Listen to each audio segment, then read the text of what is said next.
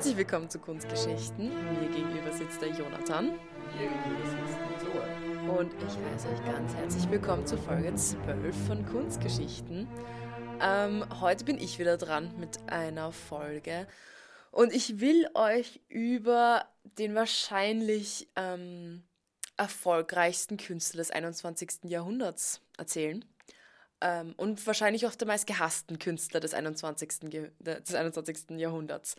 Ähm, man denkt sich jetzt, wow, wow, wer ist das, wer ist das? Ähm, sein Name ist Thomas Kincaid. Noch nie gehört. Genau. Ich werde mir denken, viele haben jetzt ein Fragezeichen über den Kopf. Wer zur Hölle ist Thomas Kincaid? Ähm, Thomas Kincaid ist ein, ähm, ist der Painter of Light und das sage ich nicht einfach so, sondern er hat es getrademarkt. Ähm, er er ist, wie gesagt, der wahrscheinlich meistgehasste Künstler des 21. Jahrhunderts. Ähm, Kommentare von Kunstkritikern und generell im Internet, ähm, meine Lieblingskommentare will ich kurz vorlesen. Stupid art for stupid people. ähm, Our long nightmare is over an seinem Todestag. Über die Menschen, die seine Kunst mögen, wird auch gesagt, Their opinion on art is as valid as a Gibbons opinion on quantum physics. ähm, ein Kunstkritiker schreibt, The death of kitsch painter Thomas Kincaid, whose nauseating fantasies are said to hang one out of every 20 homes in America, reminds us that America leads the world in a cultural crap and that frightfully, that same crap from American Idol to Saw movies to gangbang porn is not only the one commercial export we, we have left, it has polluted civilization from Murmansk to Montevideo. Man sieht, ein geliebter Künstler. Sehr geliebt. Das Gut. war das in der Kunstwelt scheinbar. Absolut. Und ich habe das gelesen und ich war so, okay, was für Bilder macht der, dass der so Ich bin auch gehasst schon hat. sehr gespannt. Ich habe gedacht an zum Beispiel äh, Nietzsche, Ah ja. ja. Blut auf der Leinwand, mag nicht jeder, absolut verständlich. Ähm, ich habe gedacht ans Bis- Pissoir oder ans schwarze Quadrat von Malevich, was auch immer. Ähm, nein. Ich habe ihn gegoogelt und was kommt? Wunderschöne Landschaften, ähm, heimelige Häuschen, Sonnenuntergänge, Sonnenaufgänge, ähm, äh, irgendwelche Hüttchen und, und mit, äh, mit irgendwelchen Menschen, die herumlaufen. Also größten Kitschlandschaften aller Zeit, ne? Du hast sie als Puzzle, Puzzlemotive bezeichnet. Ich würde sagen, ich würde sie als Oma-Postkarten bezeichnen. Oh, trifft auch ganz gut. Ähm, er hat eben oft diese, dieses, dieses Sonnenspiel, also entweder Sonnenuntergang oder Sonnenaufgang. Sehr, Ähm, oft, sehr oft Spiegelungen, wenn ich das so sehe. Genau, Und, und und dieses- Regenlandschaft. So Re Ja, Regen, so Wasser, und Wasser so. Und und- dieses, dieses heimelige Gefühl. Ähm, er hat sich selbst auch getrademarkt als Painter of Light. Früher wurde, wurde das benutzt, um Turners Werke Ja. zu beschreiben. Und Turner, Ist ein bisschen was anderes. ähm, er hat eben dieses, dieses Idyllische, das ist ganz stark bei ihm. Ähm, er hat immer diese, diese Länder, wo man, man sieht es an und man hat das Gefühl, alles ist okay. Ja, ja, genau. Mein, mein Vater, Disney. Genau, Disney. Mein Vater würde es positive Kunst nennen. Ähm, es ist so, es ist nicht challenging, auf gar keinen Fall. So diese Kunst, die, die, die kritisiert nicht, die, die hinterfragt gar nichts. Keine politische Meinung. Nichts, Keine ja, politische ja. Meinung und sie ist halt auch nicht challenging oder kritisch und relevant würde ich es jetzt auch nicht nennen. Aber warum wird es so gehasst? Kannst du dir das irgendwie erklären? Ja, Warum es gehasst wird, kann ich mir sehr wohl erklären. Aber von, von so vielen Menschen, nicht nur von der hohen Kunstwelt, sondern von so Ach vielen. Menschen. ne? Ja, Okay. weil es halt Kitsch ist und so wie Schlager werden auch nicht von allen gemocht, oder? Also, es Ja? würde ich jetzt mal in die Richtung gehen. Ja, ja. Also ich muss sagen, ich bin Fan von Kitsch. Ich liebe Okay. Kitsch. Also ich liebe so heimelige Hütten und alles. Und für mich waren die Bilder so, ah, schön. Und deswegen habe ich mich so ein bisschen auf die Suche gemacht, warum der so gehasst wird. Ähm, ich würde behaupten, es liegt gar nicht an der Kunst selbst, sondern im Künstler dahinter. Ähm, also würde ich kurz erzählen, wer ist überhaupt Thomas Kincaid? Ähm, Kincaid war schon als Kind ein begnadeter Zeichner, ähm, er lebte aber in relativ ärmlichen Verhältnissen, seit der Vater dann die Familie verließ. Ähm, in der Jugend hatte er dann einen relativ berühmten Mentor, nämlich Glenn Vessos, der nur so ein paar hundert Meter von seinem Haus entfernt wohnte. Und der gab ihm eben Stunden, Unterrichtsstunden, überzeugte ihn dann, ähm, auf das College, College of Arts in Pasadena zu gehen, ging dann auch nach Berkeley. Ähm, und er arbeitete dann, nachher, nachdem er das College abgeschlossen hat, an einem Animationsfilm Ice and Fire, wo er eben so Hintergründe gemalt hat. Das ist ja immer noch, das ist ja immer noch normale Praxis, dass man, oder zumindest damals war es halt noch, ähm, die, Hinter die Hintergründe werden meistens gemahlen und nur die Figuren oder die Dinge, die sich bewegen, werden dann animiert. Das würde, also ja. Ich, ich finde, das zeigen auch seine, also ich, wie ich gesagt habe, sie schauen sehr aus nach Disney. Ja. Es ist so ein Disney-Kitsch-Film auf eine Weise. Ja. Er hat dann in den 80ern ein Buch rausgebracht, The Artist's Guide to Sketching, und das wurde zum Bestseller. Ähm, und in, also dann in seinen 20er waren, hatte er eine christliche Erweckung, falls ich das so aus. Also er hat seinen Weg zu Gott gefunden. Okay. Falls ich das so ausdrücken kann. Mhm. Ähm, und er hat eben dieses Erwachen gehabt, dieses ganz starke. Und er sagt halt, dass das halt den Weg in, sein Bild, in seine Bilder gefunden hat. Das bespreche ich dann auch nochmal, was da genau los ist. Mit diesen Bildern ist er eben unglaublich erfolgreich geworden. Ähm, seine, die Bilder zeigen ja diese heile Welt und diese positive Welt, in der es keine Ungleichheiten gibt. Und alles ist super, es gibt keine Katastrophen. Und es ist ein Idealbild. Ähm, er verkauft also diese Idee, diese Idee von einer heilen Welt. Und und das hat er sich dann auch, zum Marketing hat er das dann auch übertragen. Ähm, nach seinem weiteren Erfolg fing er nämlich auf einmal an, Kincaid Franchise-Galerien aufzupoppen. Also so in ganz vielen Städten, in, in Malls und in Städten von Amerika kamen dann diese, diese Galerien von ihm. Ähm, und üblicherweise sind Galerien White Cubes. Also das, mhm. das kennt man von modernen Galerien vor allem, dass sie einfach weiße Cubes sind. Ja, möglichst neutral. Möglichst neutrales Umfeld, ich würde es fast steril nennen, ja. das sozusagen die Kunst sozusagen herausstechen darf. So, es, es bekommt Raum, um herauszustechen. Das war hier absolut nicht der Fall. Diese Geschäfte waren so total heimelig eingerichtet. So überall diese Lampen und überall so Vertäfelung und das war so richtig so, so kleine antike Stücke überall, dass man so richtig das Gefühl hat, so man, man kauft ein Gefühl. Man kauft ja, okay. das Heimelige, man kauft so das Gute irgendwie. Und es war auch eben dann möglich, Reproduktionen machen, also zu kaufen. Mhm. Die wurden dann, dann noch so von einem Shop Assistant, dann wurden dann noch Highlights gesetzt mit echter Farbe, dass man sozusagen ein halbes Original hat. ähm, also ich meine, wir haben ja dieses Thema Reproduktionen schon öfter in der Kunst ja. gehabt. Ähm, Andy Warhol.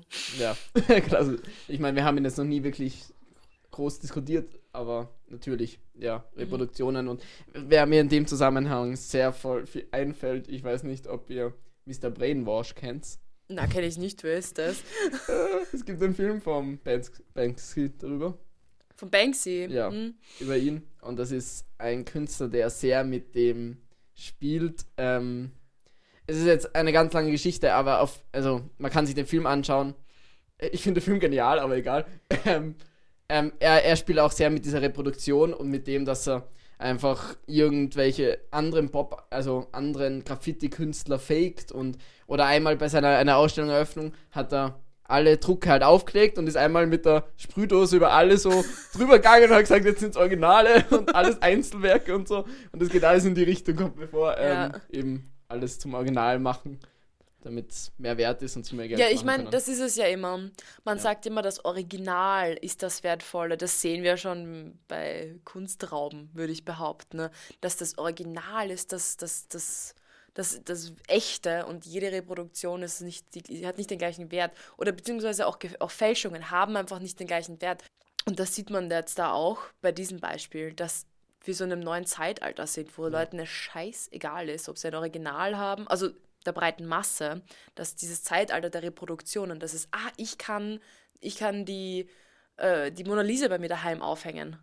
Äh, weil ich habe die Reproduktion und ich würde sagen, wir gehen, wir, wir, wir, wir tappen da schon in so ein neues Zeitalter der Reproduktion. Ich glaube aber nicht, dass es den Leuten egal ist. Ich glaube, dass das Original deshalb umso, also umso wertvoller wird. Ja, umso wertvoller wird. Das ist weil, weil wir natürlich, ja, weil wir natürlich jetzt ähm, im Zeitalter der digitalen Medien, wir können, wir können in unserem Podcast die Bilder einfach googeln und wir sehen sie. Wir müssen nicht in irgendein Museum rennen, um die Bilder zu sehen. Und damit hat das Museum und die Originalwerke eben nur noch einen Wert, weil sie original sind.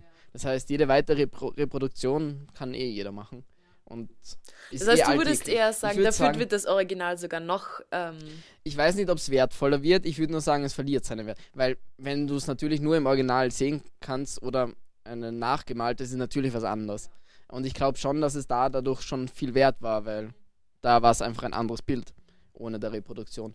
Aber mittlerweile, ich glaube eben, wir sind überflutet von Reproduktionen, dass das Original dadurch auch seinen, eh, wenn wir bei der Idylle sind, seinen idyllischen Wert oder seinen, ja, seine, seine Aura, ähm, also, dass das schon noch sehr ähm, ausschlaggebend ist würde ich sagen. Ich ja. finde halt so interessant, dass das diese halbe Original, würde ich das jetzt eben bezeichnen, mhm, diese ja. Shop-Assistenten, die dann eben doch nochmal mit dem Pinsel drüber gehen. Das ist, es ist ja doch irgendwo ein Original. Ähm, das ist, ich glaube schon, dass das einen, einen großen Einfluss haben kann auf das, auf das Kaufverhalten. Ja, dieses ja, halbe Original. Ja, ja, ja, ja. Das glaube ich auch. Das, das, erinnert mich ein bisschen an, als ob Leute irgendwo in einem, äh, Autoren in einem Buch ein Autogramm schreiben. Ja. Es geht in die Richtung, oder? Ja, voll. Na, also, was eben wichtig ist, ähm, er macht die Kunst zugänglich.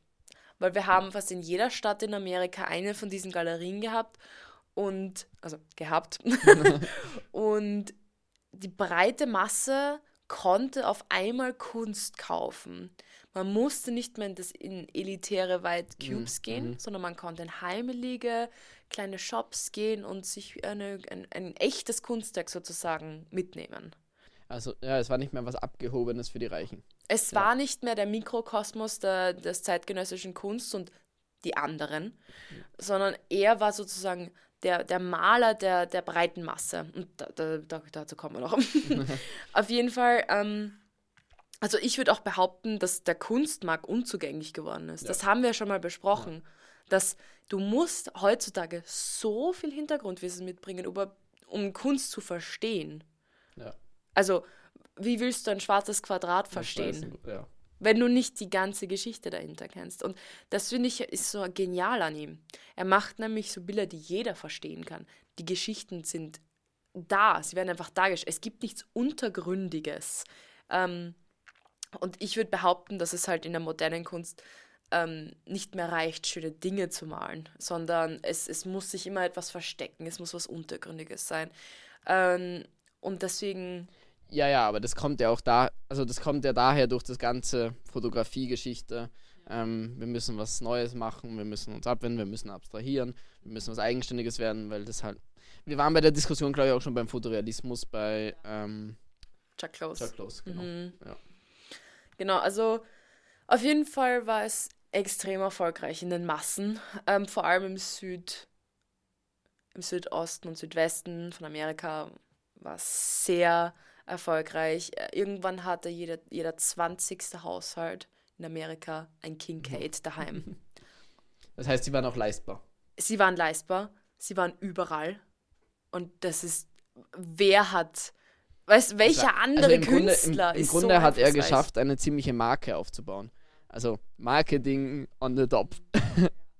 also ähm, die Firma von auch an die Börse. Also die Kunst wurde komplett kommerzialisiert. Ja. Und das hatten wir ja auch schon früher. Ich meine, ähm, äh, irgendwelche Produkte, die, die einfach abgemalt wurden und das ist jetzt meine Kunst. Also ähm, es, es, Kunst ist ein Produkt bei ihm und nicht mehr ja. dieses, es gibt nicht mehr das Original und das hat Wert und das ist teuer und es ist einfach ein Produkt für die ja. Masse.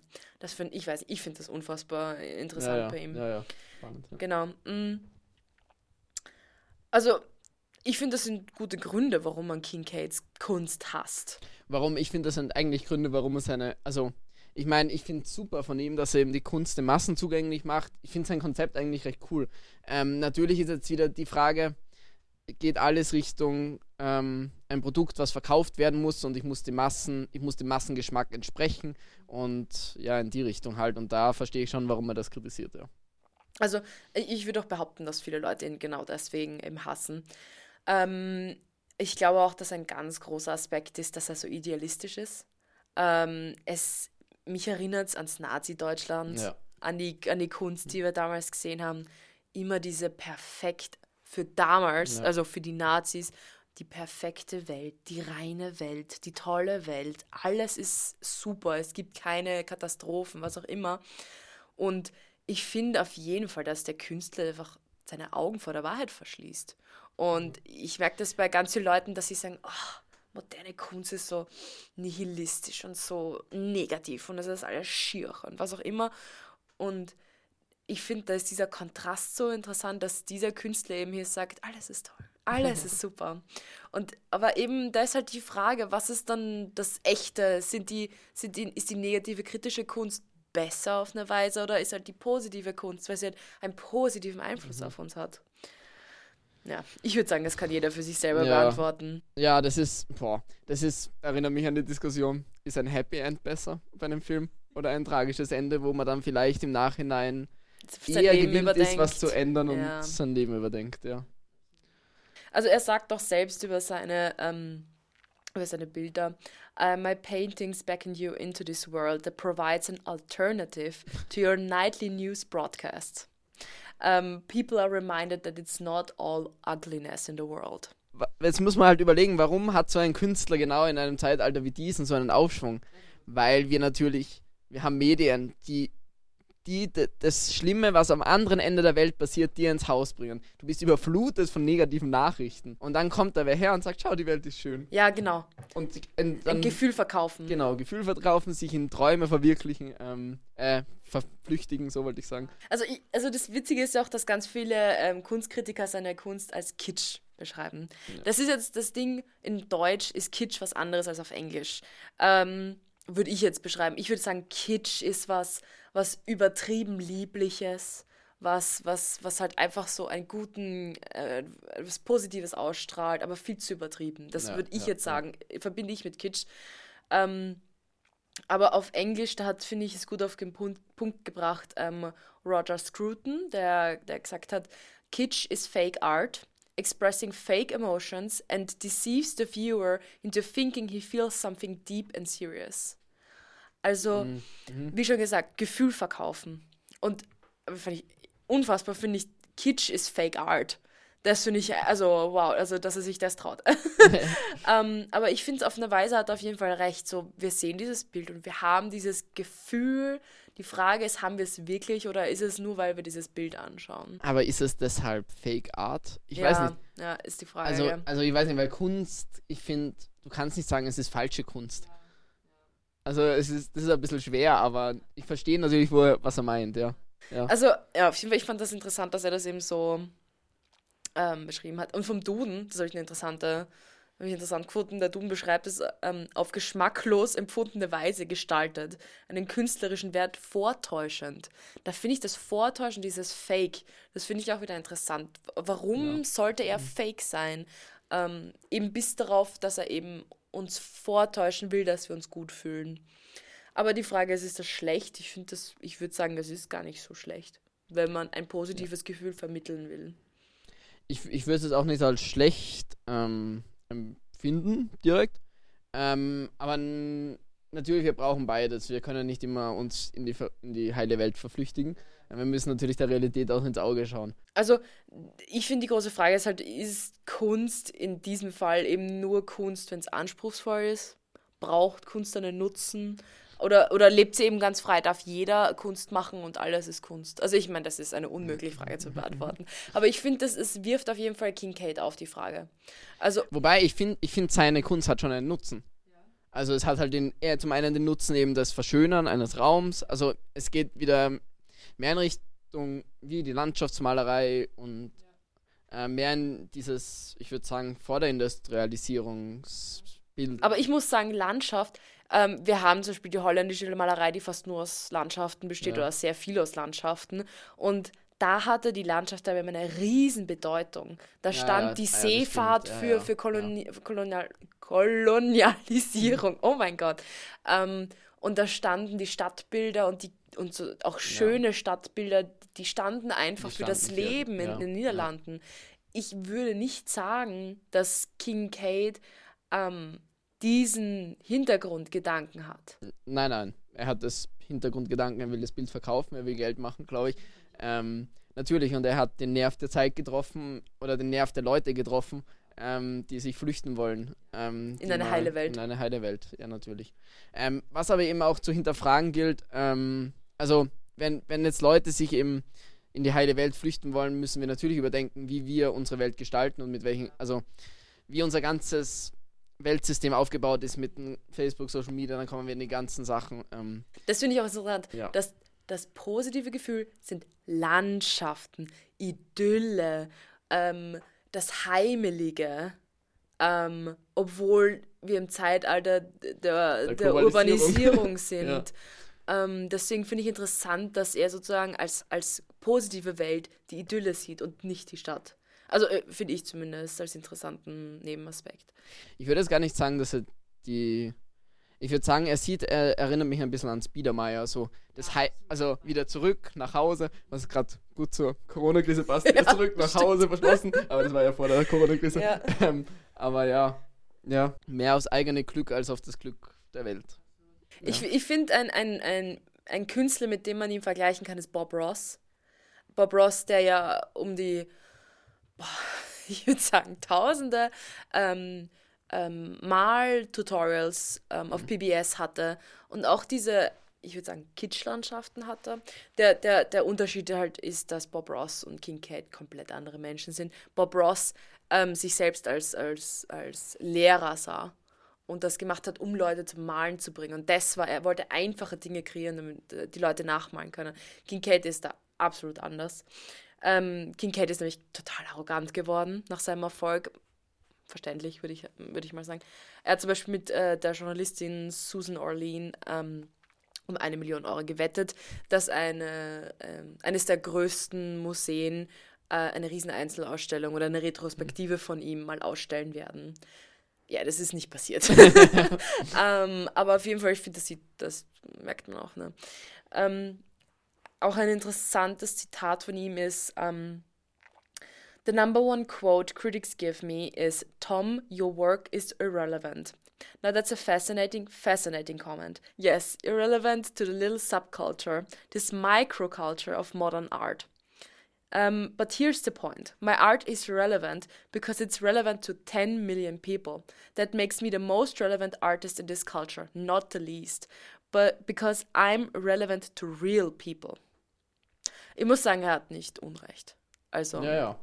Äh, ja, wenn äh, 10 Millionen Menschen. Ist er nicht unrelevant. Er beeinflusst diese Leute ja unfassbar, weißt du, was ich meine? Ähm, und ich meine, wie gesagt, ähm, jeder 20. Haushalt hatte irgendwann einmal einen Kincaid bei sich daheim äh, in einer Form, Puzzle oder eben als Reproduktion, als äh, auf, auf Tassen. Er hat das überall drauf gehabt. Ähm, und vor allem eben, wie gesagt, die Menschen des Südwestens, Südostens, eher konservative Haushalte besitzten eben diese Bilder. Und dadurch, finde ich, gab es diese unglaubliche Abgrenzung. Dieses, die mo moderne Kunst für die, für Leute in der Stadt, für Liberale und die positive Kunst für die Leute am Land. Für die Leute am Land und für die Konservativen. Die und dadurch, finde ich, hat sich das total politisiert. Also dieses. Ja, ja, das, das klingt mir jetzt auch sehr politi politisiert. Ja, ähm, ja dieses äh, Demokraten, Republikaner, Trump gegen Obama. so ich meine auch dadurch, dass die Kunstkritiker sagen, stupid art for stupid people. Das ja. sagt ja schon mal, dass sich die Kunstwelt, also die, ähm, die moderne Kunstwelt, sich absolut abgrenzen will ja. von Kincaid. Und sagt, diese Leute wissen aber, nichts von Kunst. Ja, ja, genau. Aber das finde ich auch sehr, ähm, sehr überheblich und eigentlich der komplett falsche Weg, weil, also, man muss, man muss sich reinversetzen in die Leute, warum sie so. Warum wollen die Leute nicht ja. mehr in Museen gehen?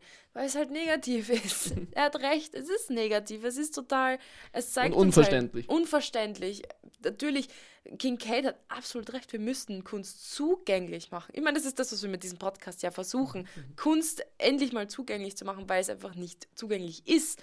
Und dann, dass die Kunstwelt ernsthaft denkt, dass sie so komplett auf einem anderen Level sind und King Kate runterschiebt und sagt, stupid art, stupid people. Das finde ich so problematisch. Und ich finde, das spaltet dann auch Amerikan, ich wollte gerade Amerikaner sagen, das spaltet dann eben auch äh, Amerika und, und macht dann auch diese zwei Klassen so. Ja. Die wissen Kunst. Die Guten Kunst und die Bösen. Und die Bösen, genau.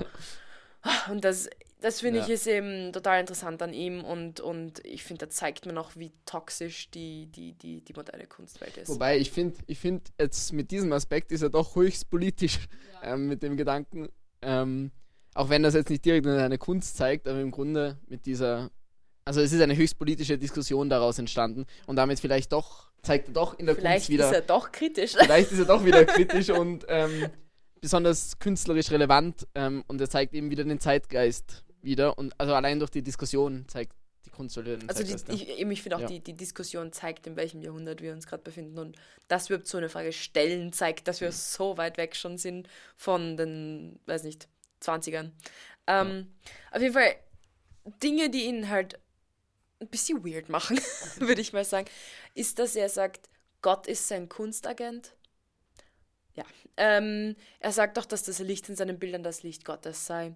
Ich meine, das haben wir öfter. Wir haben oft, dass diese Jesus-Darstellung, wo Jesus die, so eine Lichtquelle ist. Natürlich ist ein Mensch keine Lichtquelle, aber das wird eben ganz oft dargestellt. Wir haben den heiligen Schein. Ähm, also ich finde es gar nicht so ähm, schlimm, wenn er sagt, dass das Licht Gottes in seinen Bildern dargestellt wird.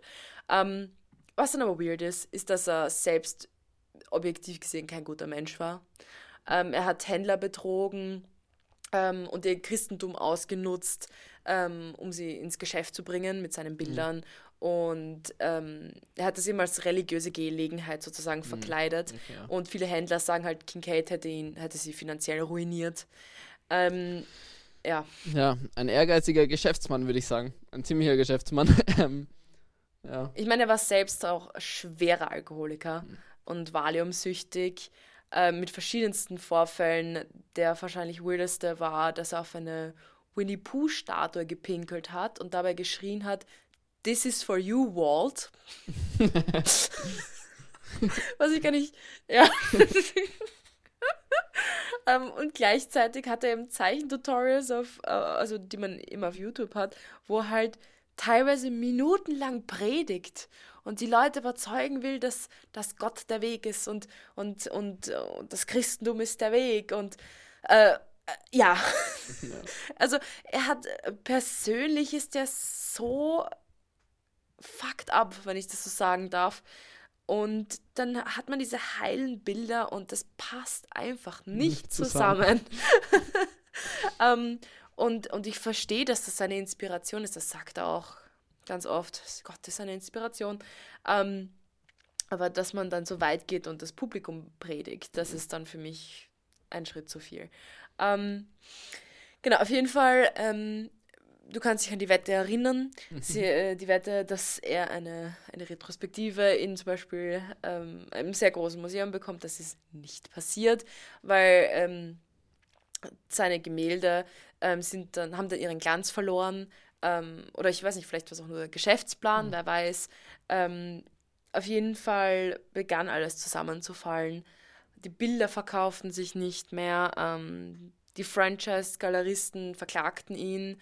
Ähm, er wurde, wie gesagt, beim Pinkeln auf eine, Wall- auf eine Statue erwischt. Ähm, ähm, ein, eines seiner Unternehmen hat, äh, hat Insolvenz ange, ähm, Angemeldet. angemeldet und so weiter und so fort. Ähm, die Galerien haben sich verschuldet in Verzug und so weiter und so fort. Und er ist einfach von, er ist einfach ein bisschen verschwunden. Ja. Und 2012 ist er dann an einer Überdosis Alkohol und Valium gestorben. Ein gefallener Popstar. Ja, so ich, ich würde fast also, sagen, Popstar Er der hat eine Kunst. ganze Illusion aufgebaut, eine ganz, ein ganzes Eine Image, Welt, eine ja. Welt. Mhm. Und ja, und die er ist hat sich selbst zerbrochen und dann, getrademarkt ja. und alles. Es ist. Ja, also ich, ich würde auch sagen, dass das unterstreicht auch nochmal, wir wissen erst in 100 Jahren, wer berühmt sein wird und er wird es mit ziemlicher Sicherheit nicht sein, weil wir kennen jetzt schon nicht mehr seinen Namen und er ist 2012 gestorben. Ähm, obwohl eben er so unfassbar berühmt war und so viele Leute Ja. seine, seine Bilder hatten. Und das zeigt dann, dass das nichts aussagt. ja, wie viele, ja. Ja. Es geht eben auch eben in der Kunstwerk sehr darüber, darum, wie andere Leute über ihn denken und wie die wichtigen Leute Ja, über die Genau, Leute denken. welche Leute Welche wissen was Leute, über ihn. genau. Und da kommen wir dann auch, würde ich sagen, wieder zurück zu dieser Spaltung zwischen ähm, der Masse und der, der Kunst halt. dem Mikrokosmos, Kunst. Ähm, Ja, und da sieht man aber auch, welche, welche, ähm, welchen Einfluss dieser Mikrokosmos aber im Endeffekt dann doch, Doch noch hat. Ja. Also äh, vielleicht dann eben, er hat ja gesagt, Es ähm, kann sein, dass die Masse diesen Mikrokosmos eben aufsprengt. ja, Und einmal äh, Dadaismus, was wir letztes Mal geredet haben mit Duchamp, war in Europa zuerst nicht anerkannt in der Kunstwelt. Er ist in Amerika, Amerika erst groß geworden. Und aber natürlich, wenn die Kunstwelt sich verschließt, kann die Masse nichts mehr ausrichten quasi. eben, äh, das finde ich eben so interessant an ihm, dieser, dieser Künstler der Masse, weil das, das habe ich fast noch nie sonst gehört, außer bei zum Beispiel Van Gogh oder Andy Warhol, wo man ja Reproduktionen in fast jedem Haus eigentlich finden kann auf irgendeine Weise. Ähm, ähm, auf jeden Fall, ja, das war mein kleiner Ausflug. Sehr interessant. Ja, ich, Danke ich hoffe, es hat, ja, sehr gerne. Ich hoffe, es hat euch auch interessiert. Ähm, wie gesagt, wie immer, bitte erzählt uns, was ihr darüber denkt. Ich glaube, ge- genau in dem Fall gibt es sicher sehr viele verschiedene Meinungen über, über Kunst für die Masse und so weiter und so fort. Ähm, wie immer, schreibt uns auf kunstgeschichten-podcast auf Instagram oder eben ähm, schreibt uns eine Mail. Das Ganze ist in den Shownotes verlinkt. Ähm, und für alle, die eben kein Instagram haben, wir haben jetzt angefangen, eine Website zu basteln, wo wir eben auch alle Bilder hochladen und unsere Quellen angeben, für alle, die eben noch weiterlesen wollen. Das Ganze findet ihr auf, Kunstgeschichten.actaproject.at ist in den Shownotes verlinkt. genau. Und sonst würde ich sagen, das war's auch wieder für heute. Dankeschön fürs Einschalten. Danke auch. Bis zum nächsten Mal.